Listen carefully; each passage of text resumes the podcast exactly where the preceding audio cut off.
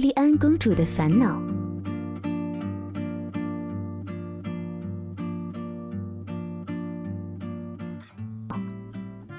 关于莉莉安公主，正史上没有记载，野史上也没有记载，就连民间故事里都没有她的影子。原因很简单，她既没有什么丰功伟绩，也没有长得倾国倾城，更没有什么风流韵事。事实上，就连在自己的王国里，她都是一个存在感很低很低的公主。所以，就别提让那些刻薄的作家为她浪费笔墨了。在任何故事里，长相永远都是个硬伤，就好像对任何人唱歌而言，跑调是硬伤一样。想象一下，一个冬天的夜晚，一家人吃完晚饭，围坐在壁炉前听长者讲过去的故事。结果，他一开口就是：“从前有个公主，长得很丑，而且看不到任何变美的希望。”听众估计已经睡着了一半。而我们长相和唱歌都跑调的莉莉安公主殿下，对此却感到毫不在意。她是一个豪放的公主，这一点像极了她父亲年轻的时候。她的父亲是一个了不起的国王。年轻时立下了赫赫战功，后来娶了邻国的一个公主，生下了莉莉安。他俩长得都还算标致，本以为生个女儿也差不到哪儿去，可曾想莉莉安的相貌在遗传学上却实在是一个奇迹。几乎所有关于她家族的记载都终结在了从此国王和王后幸福的生活在一起。莉莉安连脚趾头。都没有被写到。莉莉安公主的母亲在她很小的时候就过世了，她老爸，也就是老国王殿下，懒得管教她，于是她就像一匹脱缰的野马一般，在皇宫里甚至是民间四处乱窜，一直到二十五岁该嫁人的年纪，她老爸才觉得这是个问题，抓她各种去找相亲对象。但相亲了几次，邻国的王子都看不上她，这让老国王很是为难。不过他自己却倒是心态不错，觉得自己吧虽然不漂亮，但至少很真实，对吧？好歹不像其他国家的公主，虽然长得美，一个个却那么的做作，笑不露齿，温文尔雅，一颦一蹙搞得自己那么的矜持，鬼知道私下里是个什么德行。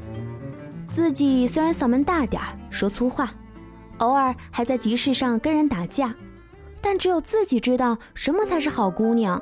那些王子啊，实在是太瞎了。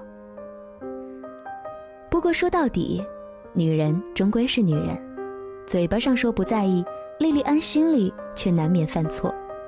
尤其是当他看到邻国那些看不上自己的王子纷纷都娶了自己看不上的那些公主时，感觉特别的糟糕。其实王子娶公主一般是两种途径，要么就是相亲，两边觉得好就结婚；要么就得出意外，比如说恶魔绑架了公主，王子去救公主，然后两个人结婚，从此过着没羞没臊的生活。后一种情况对于莉莉安来说其实是非常有利的，因为王子救公主之前压根儿就不知道公主长什么模样。国王只要昭告天下，说谁救了公主，谁就能够娶她，一定会有缺心眼的王子来救她。救出来之后，就算不喜欢也没法反悔了。这倒不失钓金龟婿的一个好手段。他有时候吧。也盼望着哪天被什么恶魔绑了去，有个王子来救他，这样自己的终身大事也算解决了。但很遗憾的就是，他父亲唯一的恶魔是他的好朋友，从小玩到大就住在旁边一座山上的洞里。有一天，莉莉安和恶魔聊天，说起自己的问题，恶魔也表示很为难。嗯。你说，我是不是长得连恶魔都不愿意绑我？莉莉安很悲伤地说：“嗨，你以为恶魔就那么缺心眼儿啊？绑个公主等国王派人来杀自己？嗯，那你绑架我吧。我没事绑架你干啥？吃饱撑了？不是，我忽然想到吧，不如我俩就这么演一出，然后让我老爸昭告天下，一定会有王子来救我的。哦，莉莉安，你一定是在跟我开玩笑吧？没，我认真的。你也太不够朋友了吧？你一个恶魔不干点坏事儿，实在是太给恶魔丢脸了。谁规定恶魔一定要干坏事啊？况且来救你的人真的把我杀了怎么办？你负责。哎呀，放心吧，嗯，我跟你说说我的计划。于是，在莉莉安公主软磨硬泡的之下，恶魔只好同意跟他们演这么一出钓王子的好戏。恶魔其实心里挺不乐意的，觉得实在有点不靠谱，跟骗婚的诈骗团伙没什么区别，而且风险也不小。一不小心被哪个愣头王子一剑刺死，那才叫名垂青史呢，成为史上最搞笑恶魔，演戏演死了，连公主的便宜都没有占到。莉莉安让恶魔给国王写信，自己晚上回了一趟皇宫，弄了几套换洗的衣服，还有一大堆好吃的东西上了山。恶魔一看吓一跳，说。我天哪，这究竟是绑架还是郊游啊？你带这么多东西来，是打算长期住我这儿？而且我这信怎么给你老爸呀？该不会是我自己送吧？莉莉安拿过信一看，很生气地说：“先不说送信的事儿，你这写的也太礼貌了吧？还尊敬的国王殿下您好，这措辞哪里像是写恐吓信的，更像是提亲的。”恶魔很委屈地说：“我以前没写过，而且你见过哪个恶魔是绑完公主再写信的呀？一般都是冲到皇宫里直接掳走的，好吧？你你你这本来就不通嘛！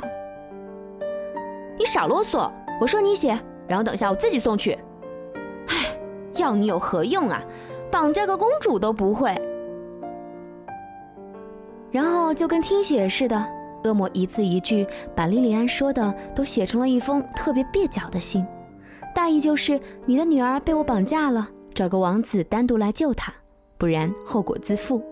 写完之后，莉莉安洋洋得意的在上面摁了一个手印，塞信封就下了山，把信偷偷塞在国王的枕头下面，又回到了山上。现在说说我们同样很缺心眼的国王吧。因为莉莉安整天都在外面疯，她自然对女儿失踪的事情没有太在意。至于那封恐吓信的事儿，也不能怪她，毕竟平常人睡觉的时候，谁没事儿会去摸枕头下面呢？因此，国王对那一封恐吓信的事情也毫不知情。不知不觉，一周就这样过去了，国王依然没有发现莉莉安失踪了，也没有发布任何关于救公主的通告。莉莉安在山上住了好些天，觉得事情有点不太对劲。她问恶魔：“怎么搞的呀？我老爸不会在贴公告的时候把我的画像也给贴出去了吧？”嗨，你你长得也没难看到那个地步啊，要对自己有点信心嘛。肯定有人看上你的性格。”恶魔安慰他说道。呸看画像还能看出性格来啊？你说现在的人都怎么了呢？救公主这么刺激的事情，居然都没有人干。放心吧，三天之内一定会有人来救你的。恶魔很有信心地对他说道。果然，三天之后，恶魔兴冲冲地到洞里面对莉莉安说：“他看见山下有人来了，是个王子。”莉莉安兴奋地从影子上跳起来。心想自己老爸终于还是找到来救自己的王子了，然后兴冲冲地冲到镜子前弄一弄头发，整一整衣服。恶魔瞪了他一眼说：“人家都快上来了，你还在那整什么整？”“嗯，我得给人留下好印象嘛，这可是第一印象呢。”“傻了吧你？你这弄得越整洁越不像被绑架来的。”而且你也得让我把你绑在柱子上，对吧？赶紧过来。然后恶魔就把莉莉安七手八脚的绑在柱子上，临走前还把她的头发弄得是乱七八糟，惹得莉莉安是一阵大呼小叫。不一会儿，他听到外面传来一个男人的声音：“恶魔，你胆敢绑架公主，我今天就要杀了你，救回公主，来吃我一剑！”然后外面就是一阵叮铃哐啷的乱响，好像交战的还挺激烈。莉莉安在里面什么也看不见，却等得揪心又焦心。她心想：这恶魔怎么还玩入戏了呢？听着动静，好像打上瘾了一样。她一方面怕恶魔伤了王子，也怕不明真相的王子下手没轻没重，把恶魔给刺死了。好在十分钟之后，外面传来恶魔的声音：“好的，王子，你赢了，我投降。”我这就带你进去见公主。然后莉莉安就看见了她朝思暮想的王子。怎么说呢？当时的这个场景绝对是用尽世上任何语言都无法形容的。空气里除了沉默，还是尴尬的沉默。王子见了莉莉安，显是一副世界观崩塌的神情；而莉莉安见了王子，也是心里一万句脏话。原来这个王子长得既不高也不帅，和恶魔站在一起，反而把恶魔显得有点帅气。恶魔看场面，很快就要控制不住了，赶紧过来给莉莉安松绑，顺便在他耳边给他小声的做思想工作。我跟你说，你不要有抵触情绪，人家千里迢迢的来救你，说明人家有一颗勇敢的心，是个靠谱的男人。你自己不也经常说吗？长相不重要，性格才是最关键的。现在你可不能自扇耳光啊！不管他长什么样，先试着相处一下嘛，对不对？说不定两个人相互喜欢，有感觉呢。而且这主意可是你想出来的，下次再找人救，可就不一定有人救你了。你看你都二十五了，还挑三拣四的，你不要瞪我，又不是我决定的。只能说这是命中注定。然后王子就牵着莉莉安公主的手下山了，一路上两个人聊了很多，有那么一些些的好感。直到回了王宫，莉莉安才觉得有点不太对劲，因为竟然都没有人夹道来欢迎公主的平安归来。正纳闷呢，国王就从外面走进来说：“莉莉安，你这几天跑哪儿去了？怎么都没见到你？”而且回来怎么还带了个男人？莉莉安吃惊地说：“父王，你竟然没有派人来救我！”国王很吃惊地说：“救你？出什么事儿了？”原来，国王依然没有看到枕头下面的那封信。莉莉安又转头问王子：“那，你怎么会来救我？”王子沉默了半天。才很尴尬地说：“是恶魔找我来的。”与此同时，恶魔正在山上笑得合不拢嘴。原来趁莉莉安下山送信的时候，他也跑到邻国找了一个娶不到公主的王子，告诉他自己过两天会绑架一个公主，只要他来救她，他的父亲就会把女儿许配给他，等等。然后他和恶魔也演了一出假装救公主的好戏，只是在见到莉莉安的时候，王子也有一种受骗上当的感觉。不过，无论怎样，恶魔用他自己的方式撮合了一段好姻缘。结婚那天，他也去了婚礼，作为莉莉安公主和王子的证婚人。而直到现在。恶魔依然在世界上不停地做着相同的事情，这也是我之所以能够听说这个故事的原因。你呢？喜欢这个故事吗？谢谢你的收听和关注，我是林小妖。想要收听小妖更多的节目，可以来关注小妖的微信公众平台“林小妖”的汉语拼音零二七。今天跟大家分享到的这个故事，说起来是童话故事，但是呢，童话里折射出很多我们此刻的生活。莉莉安公主的烦恼。本文的故事来源呢，是来自于作家陈晨，也希望你会喜欢他更多的作品。我们下期再会了。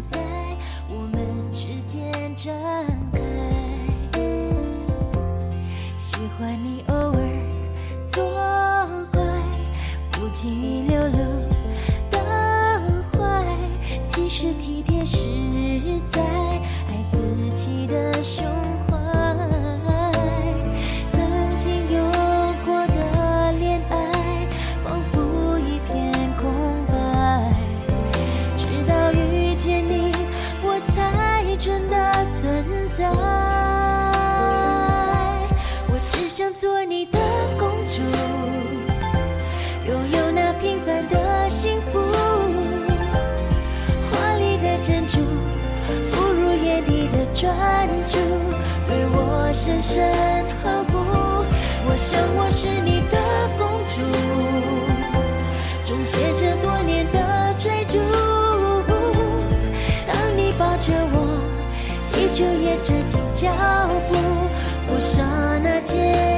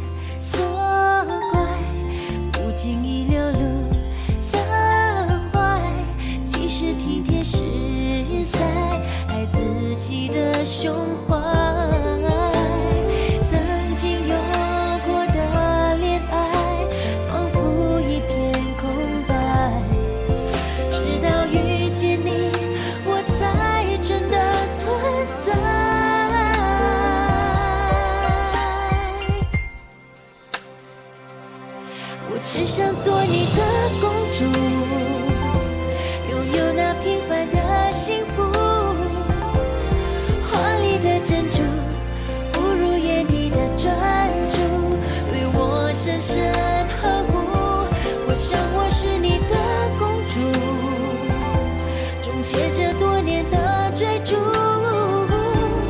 当你抱着我，地球也暂停脚步，我刹那间清。